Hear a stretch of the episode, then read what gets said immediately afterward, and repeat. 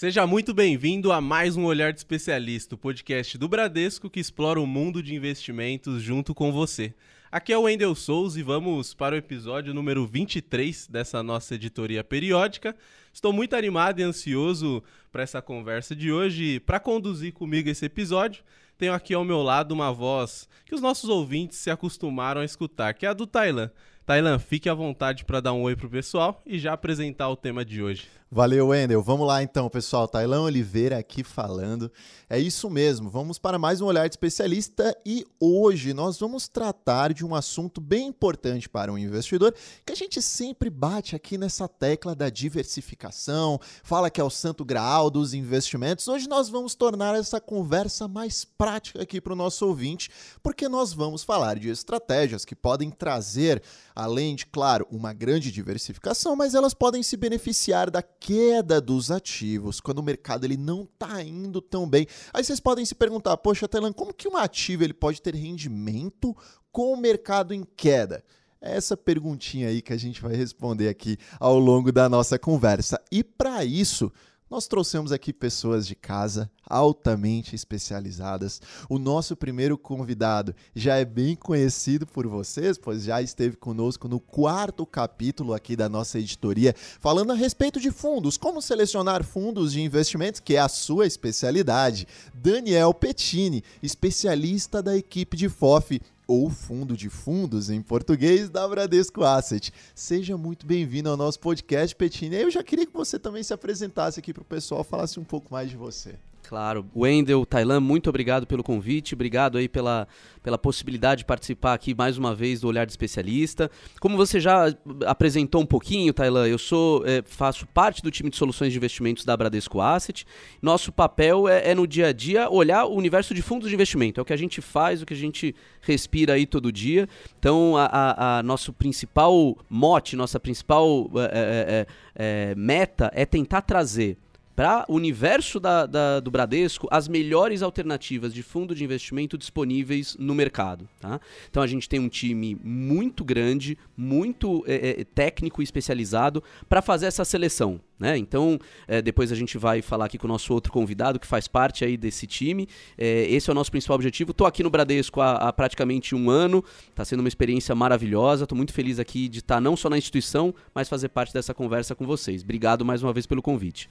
Ótimo, Petini. Nós que agradecemos a sua presença. E o nosso segundo convidado é o Guilherme Guindani, também participante do time de FOF da Bradesco Asset. Seja muito bem-vindo ao nosso podcast e fique à vontade para se apresentar para os nossos ouvintes.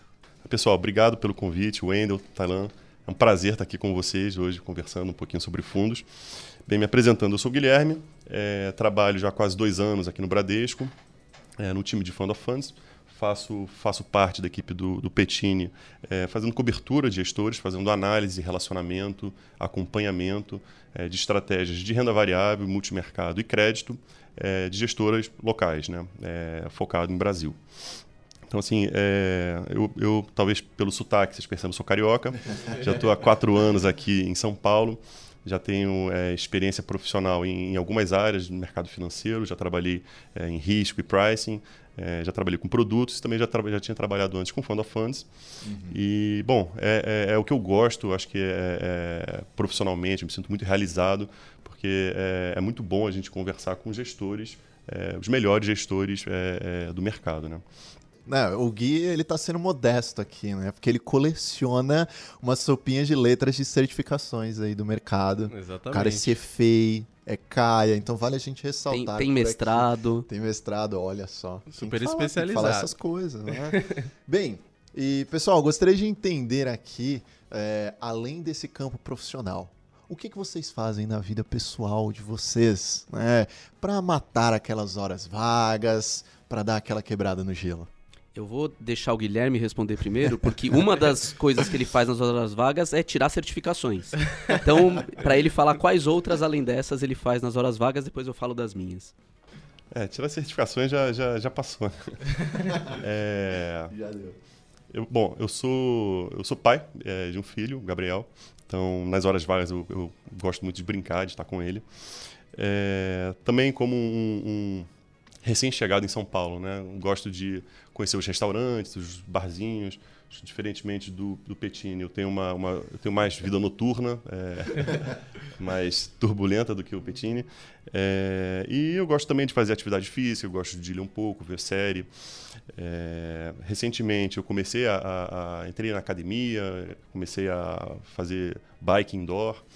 E, e, e nesse ano também eu, eu, comecei a dar aula. Então eu estou dando aula no. Eu, dei o primeiro módulo do, do Kaya Level 1 e é algo que também me dá essa satisfação, é conversar sobre investimentos, conversar sobre conteúdo.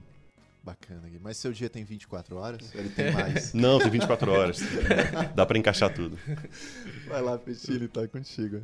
Vamos lá, a, a, minha vida é um pouco menos emocionante da que a do Guilherme, ou, ou mais, depende do ponto de vista, né? Hoje em dia, eu acho que já comentei aqui no nosso outro, outro podcast, eu tenho três filhos, né? Então, três filhos relativamente pequenos, então boa parte do meu tempo, como o Guilherme falou, ele passa também com o filho dele. Boa parte do meu tempo livre eu gosto de dedicar para estar tá com eles.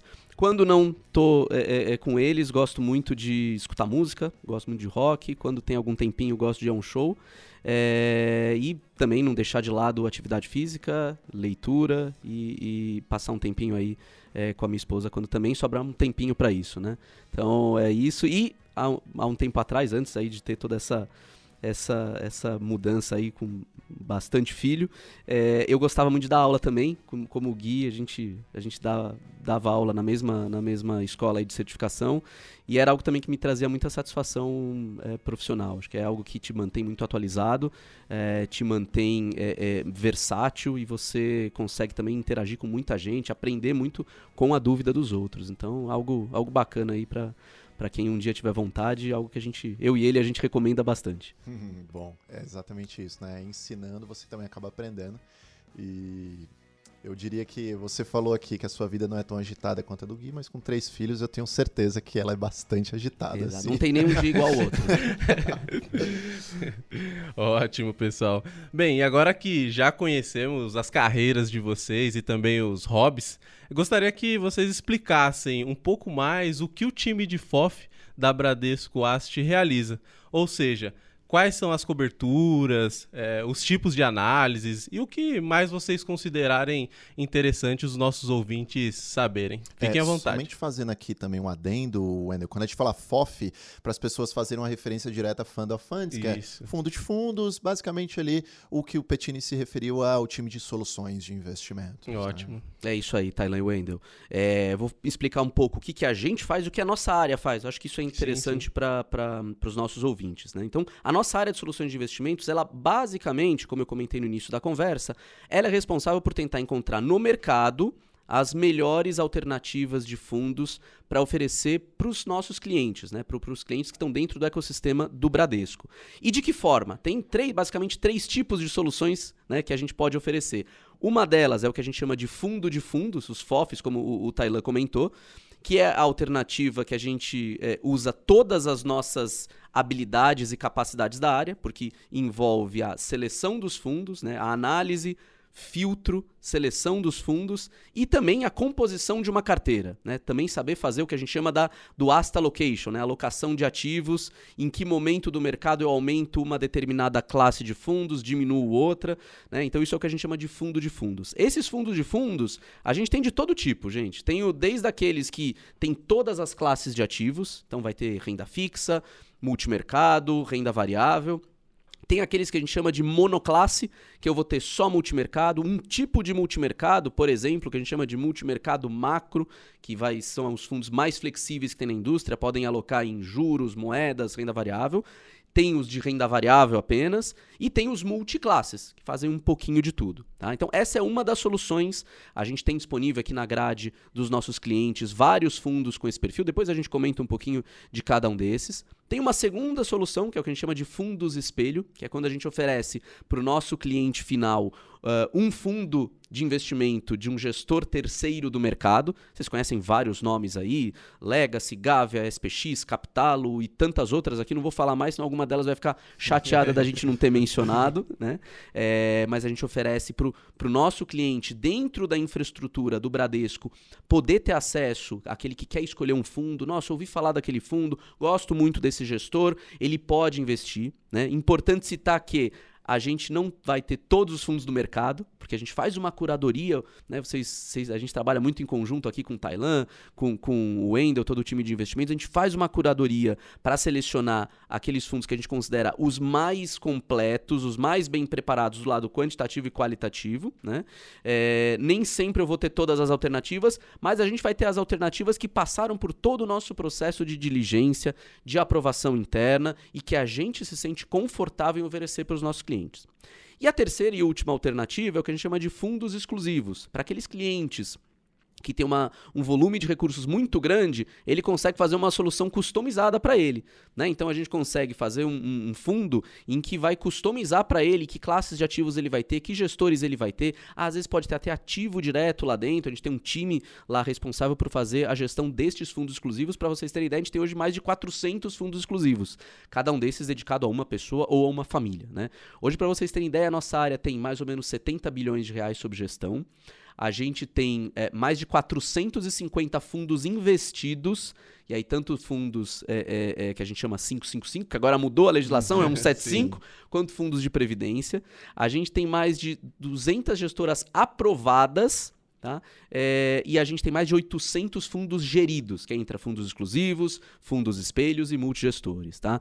E tudo isso, para a gente fazer tudo isso, a gente faz um processo muito rigoroso de análise quantitativa e qualitativa, que eu vou passar aqui a bola para o Guilherme contar um pouquinho mais um detalhe para vocês, que eu falei já bastante aqui nessa nossa introdução. Não, bacana. É como se fosse, vamos imaginar aqui, a gente tem o um mercado financeiro e tem é, centenas de fundos de investimentos em um mercado, vamos dizer. Né? E a gente faz ali a seleção, vocês realizam, para que assim a gente possa colocar aqui dentro de casa, através da diligência, os o que, de acordo com os nossos critérios, são os mais adequados e assim formando o nosso empório. Né? Digamos que tem um mercado e a gente traz aqui dentro de casa, a gente consegue formular ali, caracterizar o nosso empório através da seleção de vocês. Né? E aí entra essa parte de quali e quanti, né, Gui? Exato. Assim, eu acho que na, na análise melhor, na seleção de, de, de fundos, é, seja para qualquer investidor, né, é, existem vieses que, que muitas vezes fazem a gente tomar alguma decisão, é, é, talvez não a melhor. Acho que assim dois vieses assim mais, mais comuns que eu vejo assim no processo de seleção de fundos. O primeiro é, é somos, somos, nós focarmos muito em performance de curto prazo, né? performance passada de curto prazo. Isso terminar a gente achando que esses são os melhores gestores que vão performar no futuro. É, um, um, segundo viés é, é, quando a gente, a gente, o gestor ele aparece muito na mídia. Então, muitas vezes também quando ele performa bem, ele, ele fala muito, ele dá muitas entrevistas, fala, vai muito em podcasts, então é, é, vende o, o, produto dele. E as pessoas terminam às vezes é, é, dando mais atenção e, e alocando mais nos que mais aparecem. Então, a gente tem é, é, um processo de análise qualitativa e quantitativa para tentar é, é, expurgar um pouco essas, é, às vezes, alguns vieses que, que levam a gente a tomar decisões. Então, análise qualitativa é como se a gente tivesse assim, as melhores práticas que uma gestora e uma estratégia é, é, deveriam ter. Né? Então, a gente, a gente olha, é, a gente analisa, a gente conversa, a gente estuda a equipe, por exemplo, a gente vê há quanto tempo aquela equipe ali está trabalhando junta, qual é a qualificação dela, por onde eles já passaram, é, que áreas eles cobrem, como que é, é a forma de remuneração e incentivos dentro da gestora. Então, assim, a gente, além de analisar a equipe, a gente também analisa os processos, os incentivos, é, é, a estrutura da equipe, a questão de, de como eles mensuram riscos e questão operacional. E fora também o estilo, o estilo da estratégia, é, o como que a gente é, é, espera que, dado o cenário é, de curto e médio prazo, como que é, esse tipo de estratégia vai, vai performar. E Gui, isso é muito importante que você está citando da análise qualitativa, além da análise quantitativa, porque uh, os investidores, a primeira informação que eles veem na corretora, no banco, enfim. Quando vão investir, em geral, é a rentabilidade dos últimos seis, dos últimos 12, dos últimos 24 meses. Tem um autor que eu costumo citar ele aqui, que é o Morgan Housel, do Psicologia Financeira. Ele chama essas pessoas de historiadores profetas. São as pessoas que olham o passado e querem profetizar a respeito do futuro, mas não necessariamente o que acontece lá atrás vai se repetir lá na frente. Né? A gente tem aquela famosa frase que está ali no disclaimer na maioria das rentabilidades de fundos de investimentos, etc. Então, gostaria que você falasse um pouco mais sobre a análise de performance, de rentabilidade, como que vocês analisam isso lá dentro do, do time de FOF. Não, né? claro. Assim, é, para fazer o nosso rating final né, das gestores das estratégias, a gente usa quali tanto a parte quali quanto a parte quanti. A parte quali a gente acha que é a mais importante, tem um peso maior, mas a parte quanti também é, é fundamental. É, a, gente, a gente tenta simplificar é, e, e, transformar como se fosse parecido com uma função utilidade. O que é a função utilidade? O que, é as coisas que é, são boas para o investidor e ruins para o investidor? Coisa boa para o investidor é performance, então a gente olha numa métrica de médio prazo, uns 36 meses é, passados, é, performance relativa, ou seja, dentro do peer group, para a gente comparar um gestor de renda variável com um gestor de renda variável. A gente não quer uhum. colocar um gestor de crédito com um de multimercado juntos. É, então a gente, a gente analisa retorno de médio prazo. Também não dá para alongar muito mais, porque a gente, não, a gente não tem um histórico, uma indústria muito grande. Então a gente ia terminar tendo poucos gestores com um histórico muito, muito longo. Uhum. Então, o primeiro é a performance, o segundo é, um, é, um, é, uma métrica de consistência que a gente tem, que a gente vê quantas, quantas vezes o gestor costuma bater o benchmark dentro de, um, dentro de determinadas janelas. E, a terceira é drawdown, ou seja, o quanto que do, dos gestores dentro dos seus peer groups, o quanto que eles vão melhor em momentos de crise, o quanto que eles caem menos do que outros. Então, é essas três métricas que é performance, consistência e drawdown, a gente, a gente tenta ver, ver como qual que é, daria um output com um, uma nota quantitativa melhor, né? Bacana. Se eu puder puxar também super rápido aqui, complementar com, com uma questão, dois pontos que o Guilherme falou que são super importantes. Primeiro, para todo fundo e toda gestora, a gente tem um processo de dar um rating interno. Né? Como, como nas agências de rating a gente tem avaliação de crédito, é, a gente faz o mesmo processo. Né? E esse rating ele, ele é avaliado uh, uh, anualmente. Então, anualmente a gente se, se, se organiza para reavaliar. Mas, sempre que tem alguma mudança, alguma novidade, algum ajuste naquela gestora, a gente faz a reavaliação. Né? Isso dos aspectos qualitativos. Então, mudou um gestor, mudou o sistema de remuneração, um, um, banco comprou uma participação naquela gestora, a gente faz uma reavaliação. Como o Guilherme falou, eu vou olhar e falar isso, essa mudança dentro daquele critério é positiva ou negativa, olhando a possibilidade de retorno final para o investidor. É positiva, ótimo, o rating melhora. É negativa, o rating piora. Uhum. E além disso, mensalmente, essa parte quantitativa que o Guilherme falou, a gente também roda para ver se, passado o tempo, aquele gestor do lado quantitativo melhora ou piora. Uhum. Né? Então, isso também faz parte desse, dessa nota, desse rating final que, como ele falou, tem um peso importante na parte qualitativa, ela pesa 70% dessa nota final, e tão importante quanto isso é, isso é feito para cada classe de ativo, separado. Então, crédito eu vou comparar com crédito, multimercado macro com multimercado macro. A gente vai falar mais tarde aqui de long short com long short, de long bias com long bias, long only com long only. E mais importante do que isso, aí também quero falar de uma outra característica importante que o Wendel lá atrás perguntou: que classe de ativos vocês cobrem? Hoje, com o passar do tempo na nossa área, a gente veio sofisticando a cobertura de gestores, né? Então a gente tem hoje a nossa área de cobertura de gestores dividida em três. A nossa área aqui, que eu e o Guilherme fazemos parte, que olha só os gestores brasileiros, gestores onshore. A gente, desde 2017, a gente começou a olhar os gestores offshore. Então a gente já tem uma área dedicada para olhar só os gestores lá de fora, que não olha só o que está disponível aqui no Brasil. A gente vai direto lá fora, fala direto com os gestores lá fora. A gente tem infraestrutura para olhar isso, a gente tem sistema para olhar isso, a gente já tem contato lá fora. E a gente tem a mais recente das áreas, que começou no ano de 2021, que é uma área para olhar investimentos alternativos, private equity, venture capital, investimentos investimentos é, é, é, no mercado imobiliário, investimentos em infraestrutura. Então, a, a ideia é com a sofisticação do nosso investidor, a popularização dos investimentos, né, as legislações mudando, permitindo os investidores entrarem em classes mais sofisticadas, a gente também cada vez se renovar, né? Não dá para a gente continuar fazendo o que a gente fazia há 5, 10 anos atrás, porque o mercado está sofisticando. Então, hoje a gente está tá completo para tentar atender todas essas classes de ativos. Óbvio que com a complexidade, a gente tem que se dividir também. Uhum. Eu e o uhum. Guilherme, a gente não olha tudo, a gente olha um pedacinho do todo, né? A gente tem outras pessoas com experiências passadas que trazem know-how nessas classes de ativos para olhar cada uma dessas caixinhas, né? Uhum. E cada caixinha comparado com o seu comparável, né? Então Sim. isso que é super importante. Sim, exatamente. Isso que você falou, Petina, é bem importante da nova legislação de fundos de investimentos a 175, que vai dar possivelmente uma maior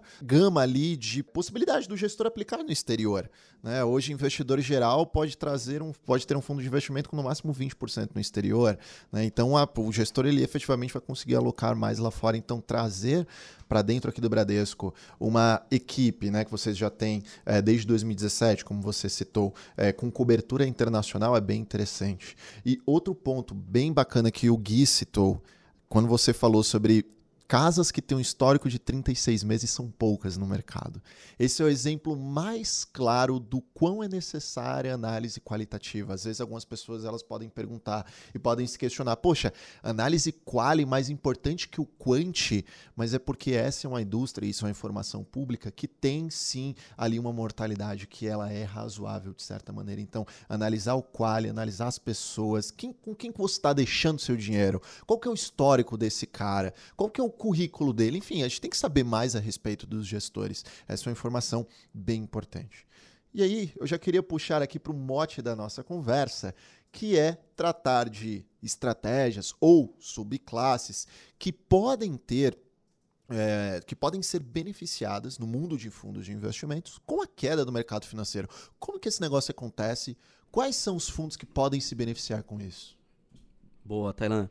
É, a gente tem hoje na indústria de fundos aqui no Brasil é, uma, uma quantidade que, graças à sofisticação da indústria, já é grande de fundos que podem se posicionar de tal forma que, num cenário bom ou num cenário ruim, ele pode ter ganhos, né?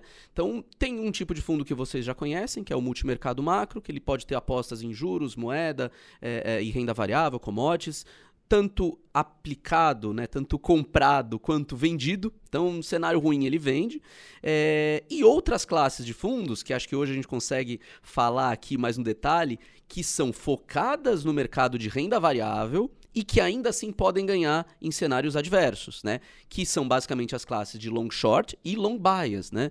Então, é, é, hoje, se a gente olhar o universo de fundos de ações, né, vamos chamar assim no mercado, eu, imagino que a maioria de quem de quem está nos ouvindo imagina assim, bom, fundo de ações é aquele que vai estar tá quase 100% comprado em ações, né? Então, ou seja, a bolsa cai, o fundo infelizmente vai cair, se a bolsa subir, se o gestor for um gestor bom, se ele souber escolher bem os papéis, ele vai tentar subir mais do que a bolsa. Talvez no cenário ruim cair um pouquinho menos do que a bolsa. Esse é o, é o que a gente chama dos fundos long only. Como o próprio nome diz, long é, é do inglês estar comprado, né? Estar investido. Only é que ele está só comprado, está só investido. Em geral, pela legislação, esses fundos podem ficar de 67 a 100% comprados. Mas, na prática, esses fundos que a gente chama long only vão estar tá sempre lá entre 90% e 100%, tá? Ou seja, você investiu num fundo desse, você está exposto ao risco de bolsa, tá? Depois o Guilherme fala aqui um, um pouco mais sobre essas métricas que a gente usa, né? Para medir como que ele está exposto à bolsa. Mas, enfim, o long only, ele está num extremo ali, né? É o, é o que está quase 100% comprado em bolsa. No outro extremo, a gente pode ter o que a gente chama do long and short. O que, que é o long and short? Long de estar tá comprado e short de estar tá vendido. Em geral, esses gestores, né, eles compram algumas ações, vendem outras ações, compram aquelas que eles gostam, que eles acham que vai subir, vendem aquelas que eles acham que é, é, ou vão subir menos do que aquelas, ou vão cair para tentar ganhar essa diferença, né? Então, é, é, imagina que ele vai comprar duas empresas do setor de varejo, né? Então, ele vai comprar lá Mercado Livre e Magazine Luiza. Ele acha que Mercado Livre ou vai subir mais que Magazine Luiza, ou que Mercado Livre vai subir e Magazine Luiza vai cair, uhum. ou que se caírem, Mercado Livre vai cair menos do que Magazine Luiza. Se os dois caírem, mas aquela que ele ficou long cai menos da que ele ficou short, ele ganha dinheiro. Sim. Ou seja, no mercado em queda, ele pode ganhar dinheiro. Sim. Esses fundos, os long short, em geral, eles ficam com pouco que a gente chama exposição direcional. O que é exposição direcional, para quem está ouvindo a gente aqui? É, pega tudo que ele tem comprado menos tudo que ele tem vendido, pode ser que ele fique um pouquinho mais comprado, Uhum. tá? Então, e às vezes é pouco, tá, gente, da carteira, é 10%, 20% no máximo que esses caras ficam comprados. Em geral, em geral, eles ficam pouco comprados. Alguns podem ficar até o que a gente chama de net short, que é estar mais vendido do que comprado. Não é o mais comum, tá? O normal ele tá ou zerado ou um pouquinho comprado, tá? Ou seja, este indivíduo, na hora que o mercado cai, na hora que o mercado sofre, não necessariamente ele vai cair, ele vai sofrer. Aqui vai muito da capacidade e do êxito desse gestor em escolher esses pares que eu comentei, né? Em escolher, bom, quem será que vai ser o, o, o, o bem-sucedido nesse cenário? Seja se o mercado cair, seja se o mercado subir. É super difícil. A indústria de long short é uma indústria que tem poucos players. O Gui, o Gui comentou, né, de, de fundos que estão aí há 36 meses. Gente, se a gente olhar 36, 60 meses, os fundos long short que existem há 60 meses, que são sobreviventes dessa indústria, são poucos. A gente conta, talvez, nessas duas mãos aqui, né? É, então, é uma indústria que é difícil de operar, né? É uma indústria que tem capacidade limitada, né? Porque o gestor a, a fazer short no Brasil não é simples, é um mercado de pouca profundidade. O gestor pode ficar numa situação é, que o mercado vai contra ele, o que a gente chama do short, do, do short squeeze, e, e ele acaba se prejudicando numa situação dessa. Então, é um mercado de pouca profundidade, né? É, mas é um mercado que, num cenário desse, ele pode se beneficiar. E no meio disso, entre o long short, que ele está quase zerado, e o long only, que ele está quase 100% comprado, você tem o long bias, que é o, é o camaleão aí no meio desse negócio. Ele pode estar, em alguns momentos, muito aqui perto do long only e em alguns momentos muito perto do long short. Por que, que é long bias, né? É de long, estar comprado, e bias, que é o viés, né? Estar viesado. Ou seja, sempre o viés desse produto é estar comprado. Por que, que é importante falar isso para quem está ouvindo a gente? Quando você compra um fundo que tem esse nome long bias, ele vai sempre estar comprado. Ou seja, a diferença entre o long e o short sempre vai ser positiva. Ele sempre vai estar exposto mais no comprado no que no vendido. E por que isso é importante? Porque num cenário de queda de bolsa ou de bolsa subindo, alguma coisa ele vai pegar ali. Pode ser que ele seja muito bem sucedido e ele soube o momento de ficar menos comprado? Sim, mas não é nenhuma garantia, né? Pode ser que ele seja muito bem sucedido e mesmo estando mais comprado, ele tem escolhido bem quem vai estar comprado e quem vai estar bem vendido? Sim, mas você tem que sempre confiar, aqui mais ainda confiar no gestor, porque além de saber comprar, fazer o long, além de saber fazer o short, tem o que a gente chama do market timing nesse negócio, que é saber o quanto está comprado e vendido em cada ciclo, em cada momento de mercado. Então, é um fundo que envolve a análise fundamentalista, né, de escolher os papéis, escolher as ações, que é comum no long e no short, mas também envolve uma análise macro, de em que momento está comprado, em que momento está vendido, e muitos desses gestores também adicionam nos seus produtos algumas características dos fundos macro. Tem gente que vai fazer uma proteção lá no mercado de moeda, tem gente que vai se posicionar no mercado de juros. Então, o fundo long bias, quando eu falei que é um camaleão, é, é talvez o tipo de fundo no universo de fundos de ações que pode ter mais variações no seu É tipo. um, é um hedge funds de renda variável, né? Exato, exato.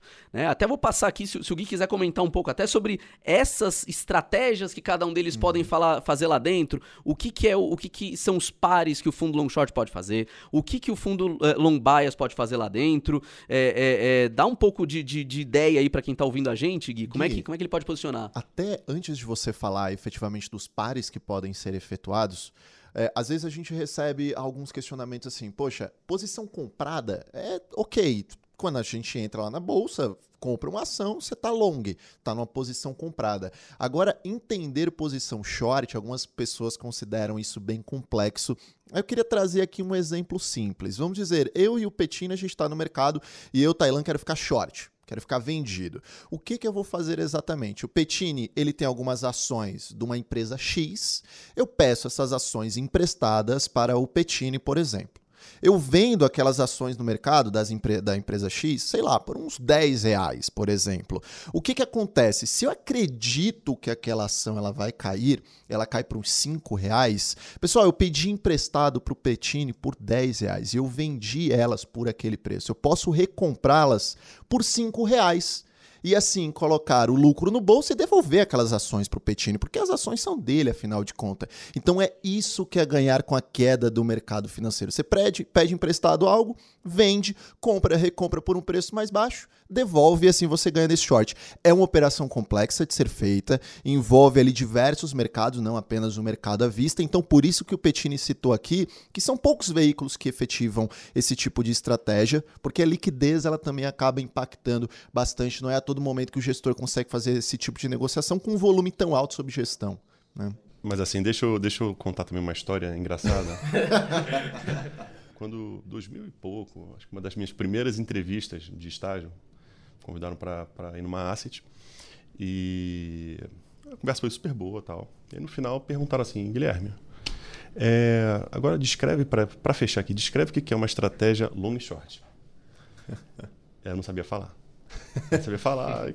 Acabou a entrevista. Putz, cara. Aí fui, estudei, pesquisei, fiz assim, pô. Aí mandei um e-mail pro, pro gestor. Falei assim, ah, cara, porra, não sabia responder, mas é, long short eu, eu, estudei, vi que é isso. Tudo. Respondi. Ele foi super educado, obrigado, não sei o que e tal. Óbvio que eu não passei, né?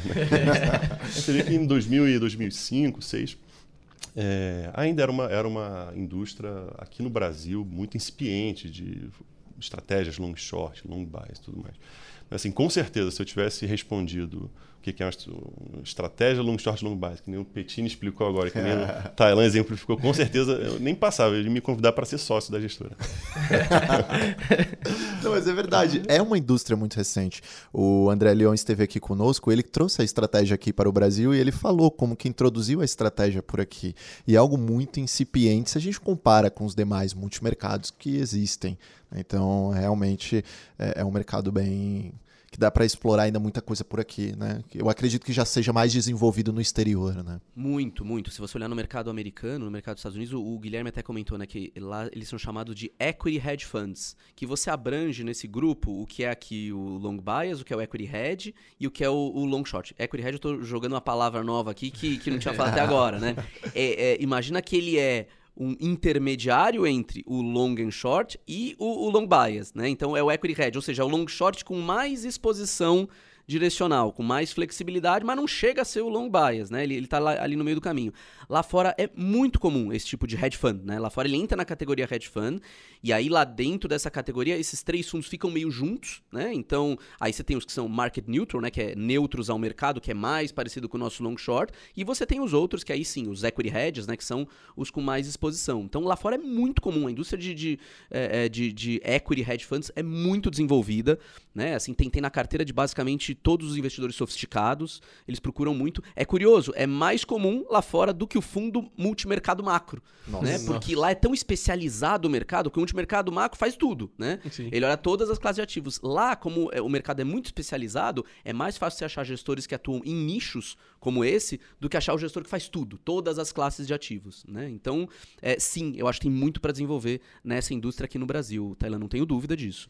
Bacana. E aí, se o investidor, é, antes de passar aqui para o Gui, né, é, até localizando aqui o nosso ouvinte, se o investidor ele quer ter uma exposição é, em algum fundo de investimento, com ações, mas que não tem tanta é, exposição direcional, como colocado aqui pelo, pelo Peltini, que agrega com a diversificação, não acompanha muitas vezes alguns indicadores, a exemplo do, do Ibovespa, que é um grande benchmark, ele se expõe a um long and short.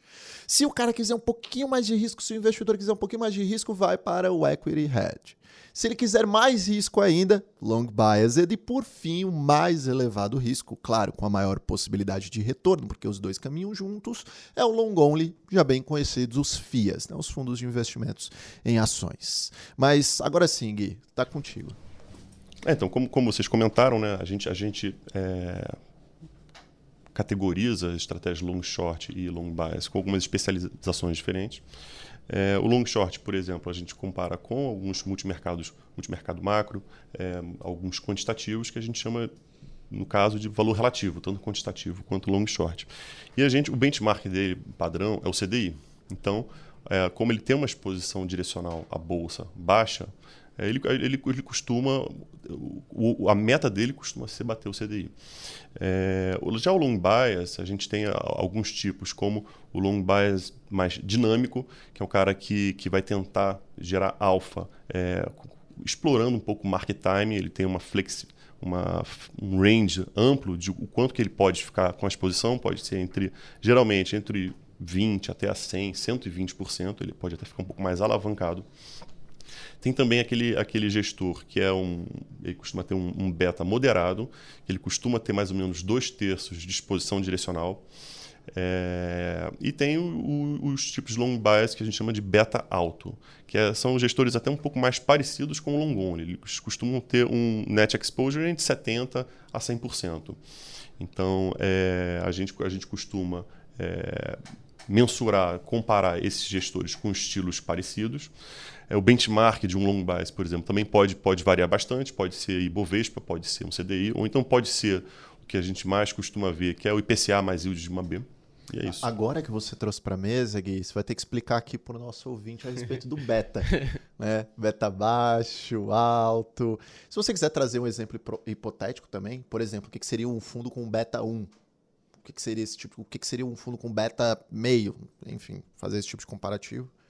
É, a gente, a gente o, o, o beta é, é, o risco de mercado, né? Um, um fundo que tem um, um, beta 1 a, a, expectativa é que ele, é que ele varie é, quase que proporcional à bolsa.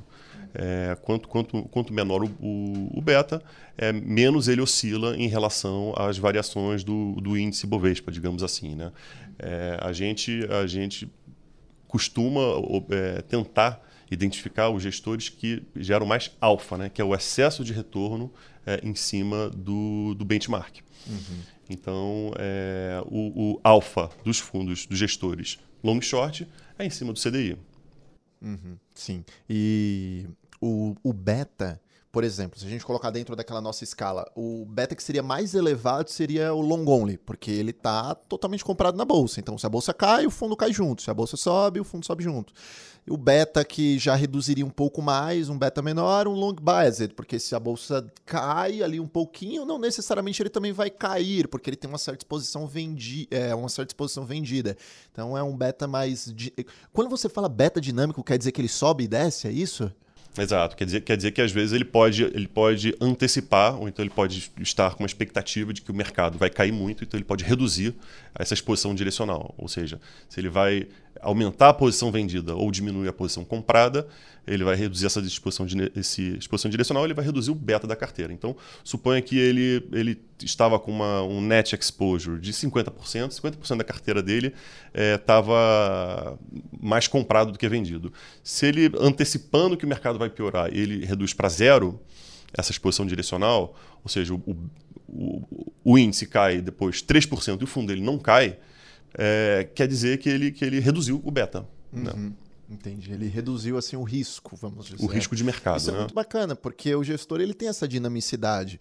Algo que não existe para o long only. O Petini citou bem aqui os range, 67% a 100% comprado. Ele tem que ficar dentro daquilo por legislação. O long biased, ele não tem esses limites. Ele consegue dar uma oscilada ali dentro e se tornar bastante dinâmico, aí o gestor consegue operar de maneiras distintas no mercado. É isso mesmo, é isso mesmo. Ele tem essa flexibilidade é, é, e, está trazendo até um pouco de dados né, do, do que a gente está vendo no mercado hoje. Se a gente olhar de, de um ano para cá, é, a gente acompanha uma amostra de, de, diversos fundos long bias e hoje a exposição direcional deles está muito mais baixa. Né? A gente pegou, tem uma amostra lá de 10 fundos que a gente investe, que a gente, que a gente tem alocação, e, e essa, essa média, que há um ano atrás, um pouco mais, estava na casa de 60%, até um pouquinho mais, ela está hoje na casa de 40%, até menos de 40%. Ou seja, denota a cautela que gestor, os gestores estão nesse momento. Né? E, e complementando o que o, o, o, Guilherme falou, dessa variedade de tipos de fundos, é isso. Você tem fundos que nesse período saíram de 0% de exposição para 100%, e você tem fundos que permaneceram lá, numa média lá de 60%, 70%. É o perfil de cada gestor. Uhum. É o perfil de cada fundo, né? De, de oscilar esses betas, né? E, e considerando, né, que a gente tem aí esses 50 tons de beta, é, e é difícil para o investidor saber qual, qual fundo eu quero, né? Será que eu quero o fundo com mais beta, com menos beta? Qual que varia beta? Qual que não varia beta? Eu fortemente recomendo sempre que vai escolher um, um investimento desse tipo, procure um, um, especialista de investimentos, um assessor de investimentos, ou puxar um pouco aqui a sardinha para o nosso lado, olha a alternativa de um uhum. multigestor, de um fund of funds, que a gente vai fazer esse trabalho de curadoria para vocês, mas procure ajuda, procure uma solução é, é, é, é, mais especializada, né, mais sofisticada, mais profissional, porque é difícil escolher, e se você escolher somente pelo nome, a tua experiência pode ser muito ruim. Você vai achar que está escolhendo uma coisa e na verdade está escolhendo outra. Né? Então você esperava que talvez no momento de mercado esse fundo vai ser defensivo, esse fundo vai proteger minha carteira e ele sofre igual a bolsa, ou sofre mais do que a bolsa. Pode acontecer, gente. Não, não é um. não tem nada de errado nisso. É só o perfil daquele fundo, daquele gestor. Então, procure é, auxílio, procure orientação, ou procure um fund of funds, que eu acho que vai ser uma experiência mais saudável e, e, e, e mais resiliente e perene para esse nosso investidor. E quando a gente até fala também de seleção de gestor, é além de toda essa complexidade de net exposure e beta, assim, é, os gestores eles têm estilos muito diferentes. Né? Então, existem estratégias long short, long bias, por exemplo, que fazem estratégias intrasetoriais, outras intersetoriais, outras são um gestor fundamentalista, longo prazo, que escolhe algum ou um índice ou alguns pares para reduzir o risco, então para fazer um pair trade, então para fazer uma aposta direcional em uma ação, uma cesta de ações que vão cair. Então, assim, é, existem vários estilos diferentes. Eu acho que, como até a gente começou essa conversa, falando em diversificação, acho que o, o ideal para um portfólio é você haver uma diversificação entre as fontes de alfas que esses gestores vão gerar. Então, às vezes tem alguns gestores que fazem poucas apostas, tem alguns gestores que são mais diversificados, uma estratégia long short, os caras fazem 50 pares. Tem uma, outras estratégias, long buys, por exemplo, como o Petit me falou, que às vezes eles fazem alguns hedges, podem usar dólar, pode ficar vendido ou comprado em índices de outros países. Então, é, é, é, é um, é um tema bem complexo e que às vezes a gente simplificando, é, vendo só performance ou então o nome do gestor, indo pela o gestor que está mais aparecendo na mídia, às vezes a gente pode tomar decisões erradas. Uhum. São vários estilos, né? Então o, o, gestor ele pode atuar dentro especificamente, olha, vou comprar e vou vender uma empresa dentro do ramo de petróleo. Vou entrar e comprar e vender uma empresa dentro do ramo do agronegócio. Ou ele pode comprar uma do agronegócio e vender uma de petróleo, que seria o intersetorial. Além disso, ele pode comprar uma ação, vender o índice. Então, ele não necessariamente compra e vende uma ação. Ele compra uma ação, vende o índice. Ele pode atuar dessas maneiras distintas. E eu queria entender como que essas estratégias elas é, estão localizadas dentro do portfólio do investidor no momento atual com um DI tão alto a 13,75. Como que long and short, long biased, long only? É, long only é conversa um pouquinho mais mais tranquila, né? Já que ele opera só comprado. Mas como que essas estratégias demais elas têm se comportado nesse ambiente? É, eu, eu acho assim, a gente tem observado, Tailan, é, tem sido um período difícil, claro, né? É, é, vou falar um pouco do ano passado e um pouco desse ano, né? Uhum. Ano passado foi um ano duro para a bolsa, né? A gente acompanhou aqui é, não só o índice, como os fundos long only, como você comentou, tiveram um ano muito difícil. A, a, a bolsa acabou sendo catapultada essencialmente por ganhos dos setores de commodities, né? Que muitos desses gestores tradicionalmente não ficam posicionados, né? Porque eh, são gestores que olham os fundamentos das empresas, né? E me, muito menos o, o macro. E, e, foram movimentos puxados muito pelo cenário macro, né? É, é, desde os dos, dos desdobramentos ainda em função da Covid, guerra entre Rússia e Ucrânia, é, os problemas na cadeia de suprimentos, os problemas aí advindos de, uma, de um risco de, de recessão, aumento da taxa de juros global, enfim, tudo isso impulsionou muito o mercado de commodities. Então, os fundos long only ano passado tiveram um ano muito duro, né? Quando você olha em contrapartida os fundos long short e os fundos long bias, os fundos long short tiveram um ano excepcional no ano passado. A gente teve alguns nomes, você você citou aqui um dos nossos convidados, né, que foi o André Lyon, teve um ano excepcional, como alguns outros. Então, os fundos long short tiveram um ano muito bom no ano passado, mesmo num ano de Selic crescente, né, mesmo num ano de taxa de juros mais alta, e os fundos long bias também tiveram um potencial de proteção muito bom em relação às quedas da bolsa, tá? Então, foi um ano, se a gente olhar long bias e, e long short, foi um ano muito bom. Long short superando, né, em grande parte, o CDI, tiveram um ano muito exitoso. E long bias, claro, os resultados nominais talvez aquém daquilo que o investidor gostaria de ter no ano de, de CDI alto, mas com, com proteção muito boa em relação à bolsa, tá? Comparado a fundos long only, é, Sem os dúvida. long bias protegeram muito bem a carteira. Sem dúvida. Quando a gente olha esse ano, esse ano para os fundos long bias continua sendo um ano em relação ao Ibovespa muito bom. A média dessa indústria, a gente pega a média, a gente tem um universo expandido aí de mais ou menos entre 80 e 100 fundos long bias que a gente acompanha.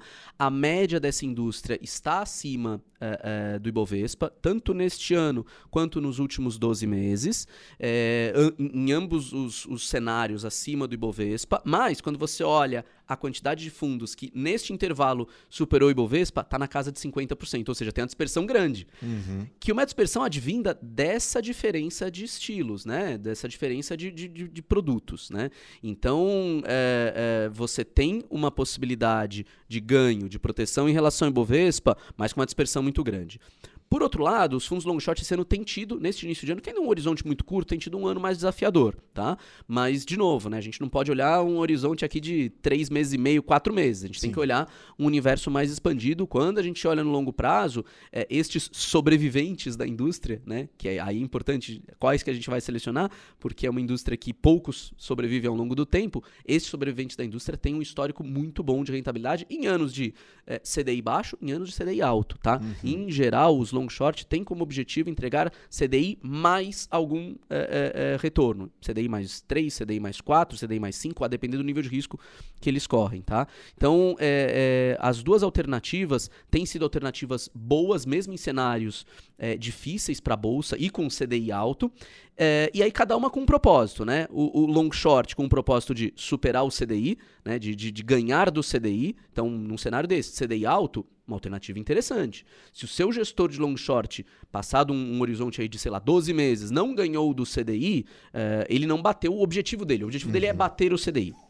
O long bias, por outro lado, é, não tem como objetivo superar o CDI, não é a meta dele, mas ele é aquele fundo que pode te dar a possibilidade de, se você tiver um ganho na bolsa, se você tiver ganhos direcionais, se o cenário aqui melhora, se a gente tem eventualmente um cenário de compressão de, de, de Selic aí no médio prazo, se os fundamentos aqui melhoram, dados de economia melhoram, algumas empresas aí nos seus casos micro começam a performar melhor, ele é o fundo que, não estando tão exposto à bolsa, consegue capturar parte desses ganhos. Né? Então ele vai estar exposto à bolsa, ele vai estar é, comprado, mas ele não está de peito aberto. Ele tem possibilidades de proteção, ele tem flexibilidade para atuar nesse cenário. Então, é, acho que atende a gostos diferentes do investidor e a pedacinhos da sua carteira diferentes. Um pedacinho, vamos chamar mais conservador da sua carteira, que é o long short. Não quer dizer que é conservador o produto, mas dentro do, do, do universo aqui que a gente está falando, ele é mais conservador que o long bias. Tá? Ele está mais próximo do, como o Guilherme falou, do multimercado macro, né? Com diversificação, com menos correlação com o mercado de bolsa. E o outro não, o outro para pedacinho, um pedacinho da tua carteira mais arriscado, mas não tão arriscado quanto o long only. Eu quero me arriscar, mas eu quero me arriscar com um pouquinho de defesa aqui, tá? Eu não vou ir com os 11 jogadores para ataque, incluindo o goleiro. Não, eu vou deixar sim, aqui um sim. pedacinho lá, vou tentar jogar no contra-ataque aqui. Se a defesa tiver desorganizada, eu tento fazer um gol. É esse o long bias. Ele vai tentar atacar quando ele acha que tem espaço para atacar, tá? Eu acho que é isso. Bacana, ótimo. E as pessoas que estão nos ouvindo podem até perguntar, né? Poxa, mas como é que eu identifico se o fundo ele é long biased? En- Enfim, é, geralmente vem no nome, tá, pessoal? Geralmente vem escrito lá LB, long biased, LS, long and short, ou LO de long only, tá? A descrição ali geralmente vem no, no, na no próprio nome do fundo. E vocês também efetuaram uma pesquisa bem interessante a respeito de long and short e CDI, porque nos últimos capítulos a gente trouxe aqui, né, o Mário Schausch, também a gente trouxe o Alexandre, a gente trouxe o Ricardo Denadai, para falar justamente sobre isso, sobre é, nesse momento CDI tão alto, multimercados ainda serem interessantes. A exemplo do long and short, eles citaram algo bem, bem bacana, que o DI ele passa pelo caixa desses fundos. Então, se ele tem o objetivo de CDI mais 5, CDI mais 4, enfim, quando o CDI está mais elevado, neste patamar próximo de 13, 75%, o gestor ele vai continuar buscando um retorno mais elevado e ele vai se beneficiar também desse CDI em um patamar tão alto, principalmente no caso dos fundos long and short. E eu gostaria de entender aqui é, a capacidade de diversificação dessas classes. Quando a gente fala de diversificação, às vezes fica é, um pouco abstrato para o nosso ouvinte. Para a gente fica um pouco mais claro, é, mas para o nosso ouvinte, diversificação não pode ser confundido com pulverização. Às vezes a pessoa ela está investida em um CDB, em uma LCI, DI, num CRI, no CRA, tudo atrelado ao DI, a pessoa não percebe que não está diversificando, ela está exposta ao mesmo fator de risco. Quando a gente fala que long and short tem uma ampla capacidade de diversificar, o que, que isso significa? É, o, como você mesmo falou já numa outra conversa que a gente teve aqui, né, a, a, diversificação é o único almoço grátis que a gente tem no mercado financeiro. Mas, você citou bem agora, ela tem que ser usada com parcimônia. Né? Você, você adicionar, só por adicionar fundos ou ativos na sua carteira, não significa que você está diversificando. Né? Você tem que diversificar também pelo, pelo fator de risco que a gente chama. Né? Então, eu colocar, como você comentou, tudo em ativos relacionados ao CDI, que são pós-fixados, você não vai estar tá diversificando muito a tua carteira. Né? Então, quando a gente fala dos fundos long short, lembra que a gente comentou logo no início que qual que é o objetivo de ganho desse fundo? É tentar acertar essa arbitragem entre a escolha de uma ação comprada e de uma ação vendida, ou seja, a diferença entre uma ação e outra. É, é, isso é, é, tem alguma relação com o momento de mercado, com o, se o, o, petróleo subiu ou caiu, se a taxa de juros subiu ou desceu? Pode até ter, mas a relação entre as duas é muito idiosincrática. Né? Então, assim, às vezes vai ser é, mais pertinente ao setor que elas atuam, se uma ganhou mais market share ou não, se o, os dados de, de, performance de uma, né, de rentabilidade de uma que foi saíram nos seus, nos seus resultados trimestrais, foram melhores que uma que outra. Então, assim, é muito específico. Considerando que é muito específico, que é referente a essa arbitragem entre uma ação e outra, em geral, em geral, o que a gente chama de correlação, que é como os ativos se relacionam entre fundos long short e fundos macro, fundos long bias, fundos long only, é muito baixa. Tá? É uma correlação que é, é, o que a gente chama o ideal é a gente achar a correlação zero. Né? Lembra que correlação aqui ela vai variar entre menos um e mais um. Tá? Então, assim, a correlação zero é quando o ativo não tem nenhuma relação entre um e outro. Tá? Ou seja, se um subir, não quer dizer nada sobre o outro. Se for menos um, é se um subir, o outro vai cair na mesma direção e na mesma proporção. Se for mais um, eles vão subir na mesma direção e na mesma proporção. Tá? Então, é difícil achar correlação zero. Né? Uhum. É, é, é, um desafio aqui, é, é o santo graal, a gente nunca consegue encontrar esse negócio. Mas a correlação ser baixa é muito bom. Às vezes a correlação ser negativa também é muito bom, né? Porque não estão os dois ativos indo para o mesmo lado. Os fundos long short, em geral, conferem essa, essa, esse ganho, esse almoço grátis para a gente, Tyler e Wendell. Uhum. Né? Eles conseguem ter uma correlação baixa suficiente que ele vai complementar minha carteira em relação ao fundo macro, em relação à minha carteira de crédito, minha, minha carteira pós-fixada ou pré-fixada ou atrelada à inflação, e também em relação aos meus ativos de renda variável. Tá? Uhum. Então, ele, ele funciona muito bem como um complemento para a sua carteira. Né? Então, adicioná-lo é, não vai ser uma adição espúria, não vai ser uma adição que não vai acrescentar absolutamente nada, não. Ele vai potencialmente acrescentar alfa, se bem escolhido, se bem selecionado, é, ajudando a diminuir o risco do teu portfólio à medida que a correlação dele é baixa com os outros ativos da tua uhum. carteira. Era isso que eu ia falar. É, trocando aqui em miúdos, o long and short possivelmente, não vamos dar certeza, ele pode aumentar o retorno da carteira do investidor e reduzir o risco, que é o maior benefício da diversificação. E agora, para a gente finalizar por aqui, gostaria de entender de vocês um cenário prospectivo. Bem, a gente está passando por um momento, de certa forma, é, bastante complicado. E Bovespa, esse ano, a, até o momento, já está caindo uns 7%, Selic continua em um patamar elevado, freando o consumo, freando, é, de certa maneira, a economia real. É, de como que os long and short, como que os long based se comportam neste cenário?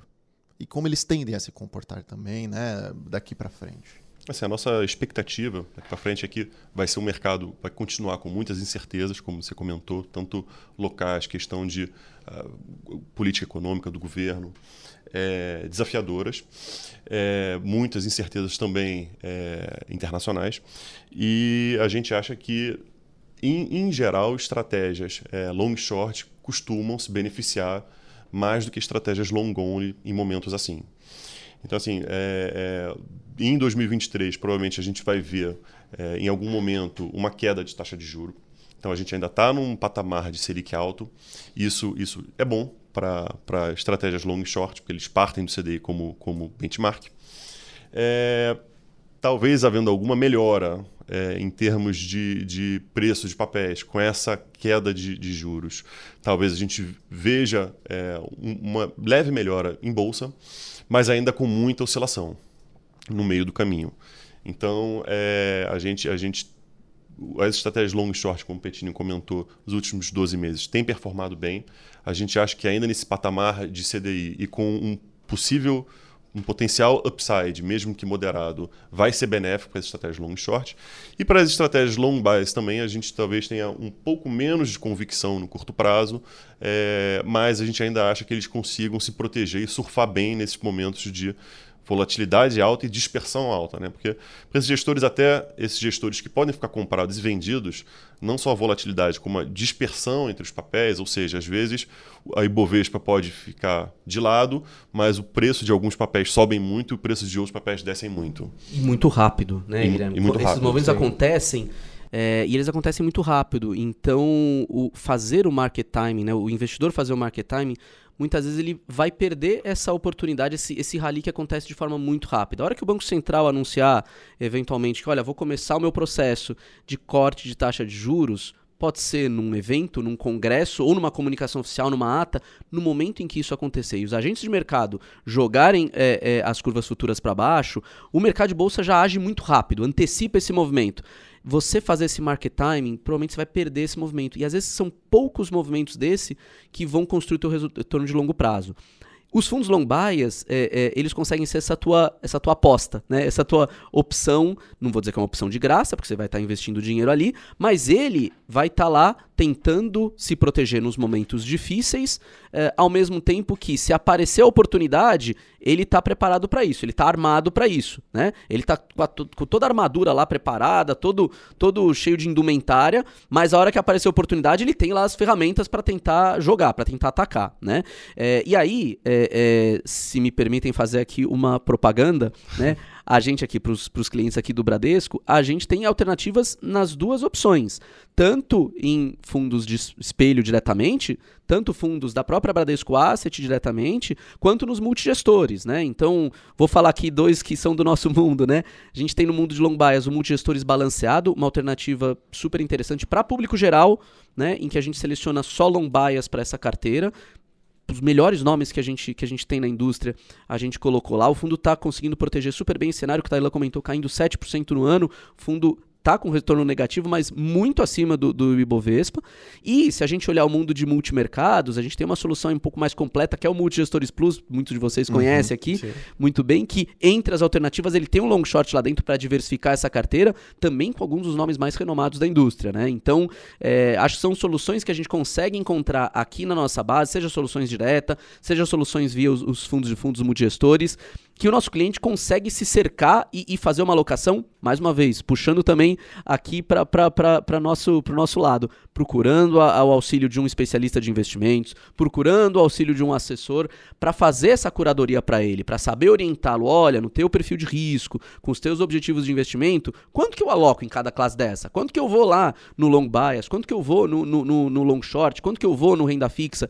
Eu não consigo dizer isso de forma genérica, vai depender do perfil de risco de cada um, uhum, né? Sim. E quem é a melhor pessoa para fazer isso? O teu assessor, o teu especialista de investimentos, o teu gerente, que é a pessoa que te conhece, que sabe teus objetivos, que fez o teu, o teu, teu perfil e vai conseguir te orientar. Uhum. É, e vale citar aqui também, Petini, os benefícios de um multigestor, é, porque é um produto que, para um investidor geral, ele é extremamente interessante, porque dentro desse fundo que é ali realizado por vocês, pode ter produtos para investidor qualificado, ou seja, que apenas investidores que têm no mínimo um milhão de reais no mercado poderiam acessar, mas ele é liberado através de um multigestor. Fundos que atualmente estão fechados, fundos que possuiriam um ticket de entrada mais elevado. E no próprio long biased, a gente sabe que essa é uma indústria que, é, na maioria das vezes, a entrada ela é mais dificultada porque existe ali é, muitos veículos que são para investidores qualificados. E vocês liberarem o multigestor balanceado para geral é bem interessante desse ponto de vista, além da, de todas as outras características. Ótimo, Tailan. Aí agora, indo para a parte final do nosso podcast, a nossa tradicional conversa de elevador, como que pronuncia do seu estilo? É o elevator speech. assim fica fera, show. Como se fosse um bate-papo mesmo de elevador aqui, algumas perguntas bem rápidas para vocês, tá? Sendo que a primeira, se vocês não fossem gestores de fundos, o que vocês seriam? Cara, eu acho que eu seria professor. Eu acho que eu já já dei, dei, dei, dei, aula de certificado no começo do ano, já dei aula numa ONG, já, já fui monitor de, de, no mestrado, então seria, acho que, a minha outra profissão. Bacana. Eu, eu vou, eu vou para um, um, um lado mais diferente aqui. Eu, eu, eu seria arquiteto ou médico. São Legal. duas coisas que eu, que eu gosto muito e, e me interesso muito. Então, acho que uma dessas duas aí, se eu não fosse, apesar de amar o que eu faço, uma dessas duas eu acho que eu seguiria. Petinho tem até uma caixinha de remédio lá, que sempre quando alguém passa mal, ele ajuda. Se alguém quiser aqui, tem alguns. É, show de bola. Aí a segunda, em todos esses anos de cobertura, de cenário econômico e também do mercado financeiro, qual foi o evento que mais chamou a atenção de vocês? Eu, eu vou falar um que foi no início da minha carreira e, e na época todo mundo ficou muito preocupado. Eu também, obviamente, estava né? no início de carreira, que foi a eleição do Lula em 2002. Né? A gente vinha de um, de um momento, é, dois, dois governos do, do, Fernando Henrique, a gente conseguiu estabilização da nossa moeda, é, a gente conseguiu uma agenda de privatização muito boa e de repente vinha um governo de esquerda, né? É, sem aqui fazer nenhum juízo de, de, valor, mas um governo de esquerda e todo mundo ficou muito preocupado, né? O dólar disparou naquela ocasião é, e eu me lembro muito bem, né? Eu, eu, eu nessa época numa, numa gestora de investimentos chamada BBA, que depois foi, foi adquirida pelo, pelo Itaú. É, e eu lembro muito bem de algumas pessoas falarem assim: se o Lula ganhar, a gente tem que sair do país.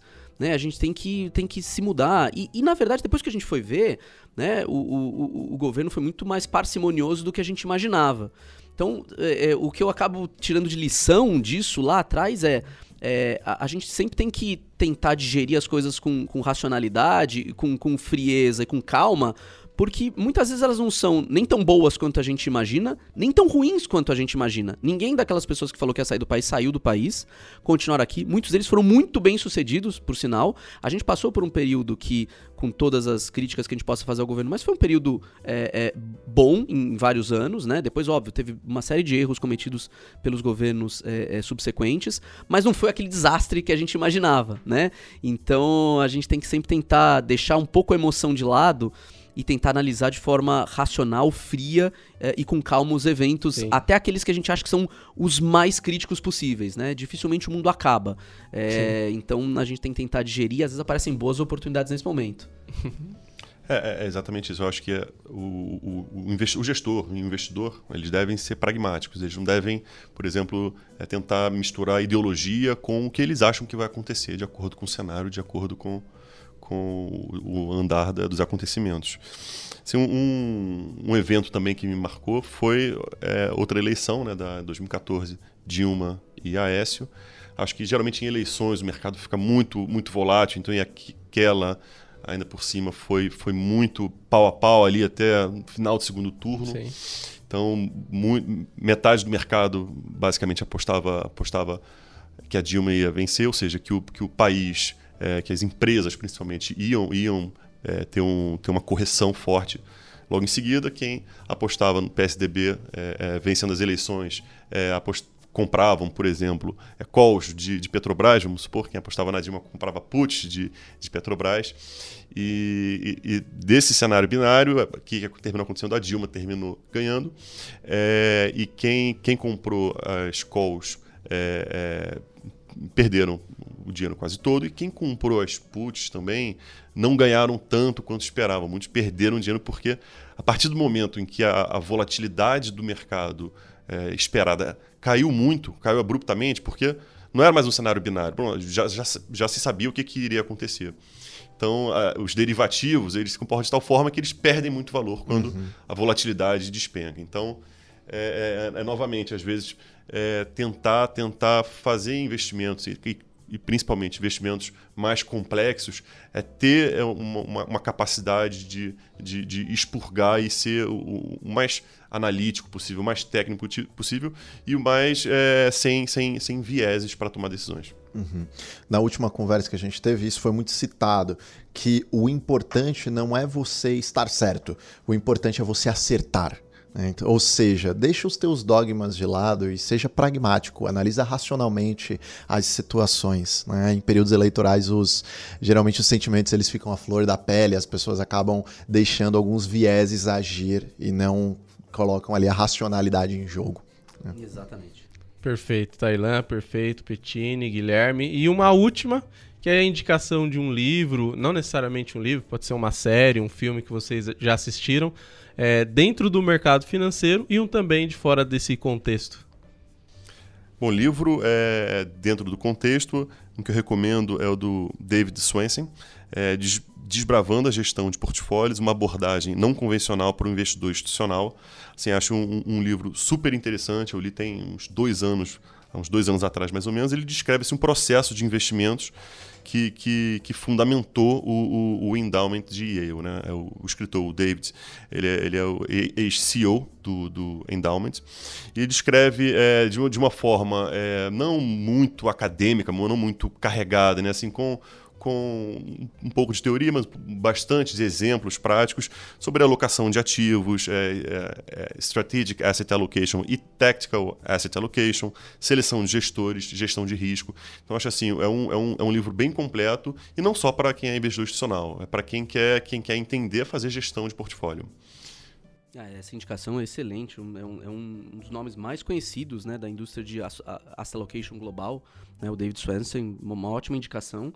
É, eu, eu, pensando aqui no nosso podcast, eu fui tentar resgatar aqui que sugestões de livro eu dava. E eu lembrei de um livro que eu li há muito tempo atrás, esse livro é de 2012, mas eu, eu acho muito interessante, principalmente para quem ou não conhece o mercado financeiro, tem curiosidade de saber como é que é a vida de um, de um gestor é, é, e, e, o dia a dia, né? É, ele foi escrito por um gestor de fundos, o Alexandre Pova, né, brasileiro, e ele se chama Mundo Financeiro, o Olhar de um Gestor. Né? Esse livro não é um livro muito conhecido, mas eu lembro que na ocasião, quando eu comprei, eu achei interessante e eu, eu emprestava para as pessoas que estavam começando na área, porque ele conta como que é o dia a dia de um gestor de fundos, né? Desde a hora que ele acorda até a hora que ele vai dormir, o que ele faz, o que, que, que, ele lê, é, como é que ele se posiciona. Ele conta casos da vida dele, é, de momentos de estresse, então o que, que ele fez. E ele explica também algumas operações que se fazem em fundos para quem é leigo, para quem não conhece, né? Então, eu, eu, a gente comentou aqui do long short, uh, o, o, Guilherme comentou das, das opções né, de, de put, call. Ele explica várias dessas estratégias de uma forma muito simples. Ele também é professor, então ele explica muito simples. É um livro, é um livro longo, mas ao mesmo tempo ele é bem compartimentalizado. Você não precisa ler ele na sequência, né? Você pode, ah, eu quero entender então o que, que é essa operação long short. Você vai lá, abre e ele te explica. Então, eu me lembrei desse livro para quem está ouvindo a gente tem curiosidade, não é um livro que precisa ser lido por quem trabalha no mercado financeiro, mas é muito interessante. Eu acho que vale a pena, vale a pena ler. Eu, eu pesquisei, ele está à venda aí, tá, tá ainda disponível para comprar, muito interessante. É, e aí eu, eu lembrei de uma série, é, que essa série assim narra um dos dos momentos aí mais tristes aí, acho que da, da história do mercado financeiro, que foi a fraude do, do, do Madoff, né, do, do fundo é, é, do Bernie Madoff, que ela está disponível no, no Netflix para quem quiser assistir. E, e, assim, é interessantíssimo, porque assim, até para quem acompanha, quem está no mercado, quem viu, você não tem noção da magnitude, né, da, da profundidade do, do, do caso. É, e para quem não tá, é, é super interessante conhecer. E aí sim você percebe como é importante você contar com a ajuda de, de especialista, de gente que está no mercado para fazer essa seleção. Porque tem muita gente competente, muita gente que faz o trabalho bem feito, mas naturalmente você tem gente que, que vai procurar caminhos aí é, escusos para tentar ganhar dinheiro, né? Então lá foi um caso icônico, né? É, é a indústria se sofisticou desde então para tentar proteger os investidores de casos como esse. Mas é muito interessante, né? É, eu acho que é, eu, eu, considero quase obrigatório para quem trabalha no mercado financeiro e para quem não trabalha, não deixa de ser um quase um evento histórico para você acompanhar. Muito interessante. E uma sugestão aqui fora do contexto, né? É uma série que eu sou fã, acho que Petini também eu sei que é fã. É a série de dois, começou em 2002, 2003, já, já terminou, chamada The Office é uma sitcom. É muito bom. E que assim, é, tem, tem, tem gente que ama, tem gente que vê os três meus capítulos e, e não acha graça nenhuma. É uma série muito, muito engraçada de, é, do dia a dia ali, do ambiente profissional. Uhum. No caso, é uma, é uma empresa né, que, que comercializa papel, que já era um business que já estava começando a ficar um pouco decadente com, com o surgimento da internet e, e notebooks, etc. E é, é, é, é, muito engraçado ali, como aquelas situações de vergonha alheia ali com, com o chefe, com a equipe, é, é, a minha recomendação. É uma comédia, vamos dizer, uma comédia um pouco. Vergonha é, alheia. Um pouco de vergonha ali, exatamente. É, é bem realista do, do que acontece. Enfim, é, é bem interessante. Mas não é, não é muito politicamente correta. É importante colocar esse disclaimer. Correta, verdade, de fato, mas vale muito a pena. E pessoal, de fato gostaria de agradecer muito a presença de vocês dois. Como eu costumo dizer por aqui, sei que na rotina de vocês, que é muito atribulada, não é fácil liberar ali uma hora, uma hora e meia para é, realmente trazer aqui alguns pontos à mesa, mas vocês vieram, trouxeram todo esse conhecimento para os nossos ouvintes. A gente só tem a agradecer aqui do lado do Departamento de Investimentos, a parceria principalmente com a Bradesco Asset, por ter nos liberado vocês dois. Muito obrigado por estarem conosco. A gente que, que agradece aqui, Tailã, Wendel, todo o time de investimentos. Vocês são super parceiros nossos nesse processo de construção de portfólios, construção de uma grade de investimentos, é, é, ensino também e, e, e, criação de uma cultura de investimentos na nossa base de clientes. E mais importante, essa disseminação de informação. Né? Quanto mais informação, quanto mais é, o, nosso, o nosso ouvinte, o nosso cliente, o nosso investidor puder estar tá munido é, de conhecimento, melhor ele toma as decisões, melhor melhor vai ser a experiência dele. A gente quer que, que eles tenham boas experiências, não quer dizer que vai ganhar dinheiro sempre, né? Mas ter boas experiências, estar tá ciente do que está fazendo, acho que isso é, é bom para o mercado como um todo. Então, mais uma vez, obrigado pelo convite. Para a gente é, é, é um super prazer aqui e a gente fica sempre à disposição. Também faço, faço das palavras do Petini as minhas. Muito obrigado pela, pelo convite, pela parceria. A gente está sempre aqui à disposição para colaborar da forma que vocês precisarem. Ótimo, perfeito. E antes de encerrarmos, não esqueça de curtir esse conteúdo e compartilhar com aquele amigo que deseja entender mais a respeito das estratégias que nós podemos adotar em fundos de investimentos, visando nos proteger das quedas do mercado e com uma diversificação sempre em dia. Lembrando que para acompanhar os seus investimentos no Banco Bradesco e outras instituições financeiras, baixe o Investe Mais Bradesco na sua loja de aplicativos. É uma forma prática de visualizar seus investimentos um verdadeiro consolidador. Esse foi mais um episódio do Olhar Especialista, o podcast que explora o mundo de investimentos com você. Valeu!